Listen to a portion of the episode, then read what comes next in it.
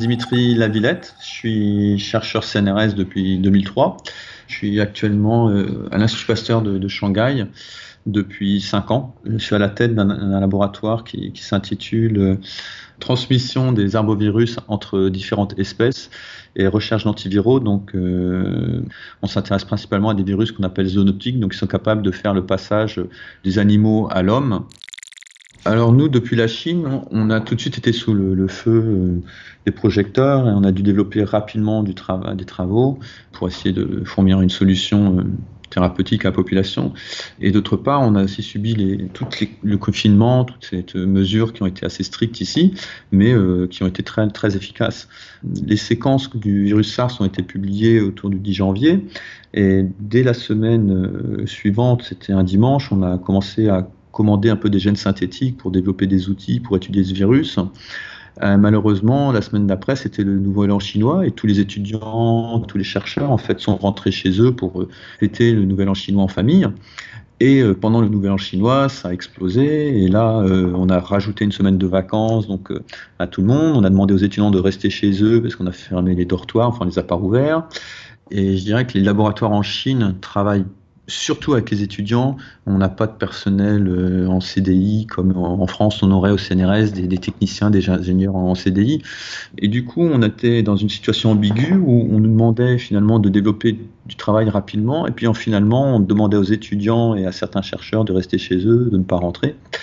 Et c'est un gros manque pour tous les laboratoires en Chine et ça ralentit la recherche. Moi j'ai des étudiants internationaux et c'était tout de suite là pour pouvoir travailler. Et d'autre part, on a eu un peu des dérogations, ce qui m'a permis de faire revenir aussi euh, quelques étudiants chinois qui ont pu aussi participer à l'effort de recherche contre, contre ce virus. Alors les recherches qui sont développées en Chine actuellement contre le virus du SARS-2, il y a plusieurs priorités. Une priorité, c'est déjà de comprendre l'origine euh, de, ce SARS, donc comprendre euh, quel est le réservoir animal pour essayer de couper court à cette transmission d'un animal à un homme et éviter que ça se reproduise, donc essayer de trouver le réservoir animal. Euh, comme vous le savez, dans le SARS en 2003, euh, tout de suite on avait identifié la civette comme étant un, autre intermédiaire. Quelques années plus tard, on a trouvé des virus SARS chez des chauves-souris qui étaient très proches de celui-ci, donc on pense vraiment qu'il y a une chaîne chauve-souris-civette-homme. Pour le virus MERS, ça a été pareil, la source a été identifiée chez les chameaux, ça a été assez rapide. Dans le cas qui nous intéresse, le, nouveau coronavirus, euh, tout de suite, on a trouvé des similitudes avec un virus de chauve-souris qui avait été identifié il y, a, quelques années. Puis après, il y a eu des études qui avaient identifié des virus SARS chez les pangolins, donc le virus aurait pu se transmettre de manière plutôt silencieuse, euh, muter, et finalement être capable d'infecter l'homme, euh, puisque le pangolin, forcément, était peut-être un animal qui avait des contacts proches avec l'homme. Alors la piste du pangolin ne semble plus être la piste majeure, euh, basée un peu sur des évidences génétiques. Mais si on prend cet exemple en fait du pangolin, il faut comprendre que le virus est passé de la chauve-souris probablement au pangolin, puis à l'homme. Et, c'est là en fait qu'il faut que la recherche maintenant aussi se focalise. Il faut qu'on arrive à comprendre comment est-ce que euh, ce cycle du virus se fait. Et il faut comprendre le cycle du virus dans son ensemble, c'est-à-dire depuis le terrain en passant par des études en laboratoire et en allant au lit du patient pour comprendre la, pathogénèse et apporter des traitements.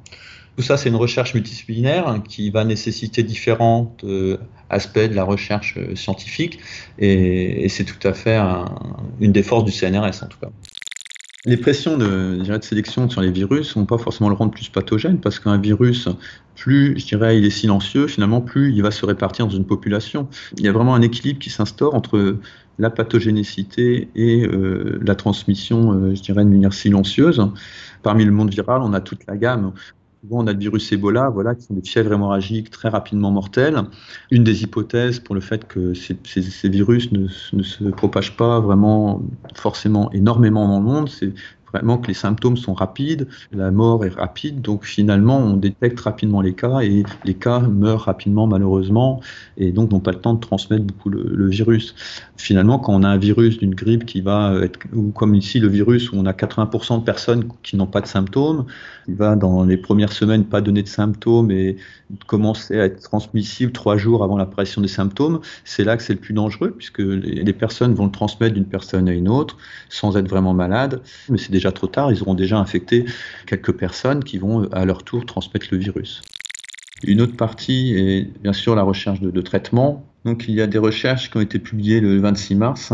C'est une des très prometteur, c'est en fait d'isoler des anticorps neutralisants issus de patients. Donc, euh, lorsque vous êtes infecté, vous développez des, anticorps qui vont vous protéger et vous permettre de guérir de cette maladie.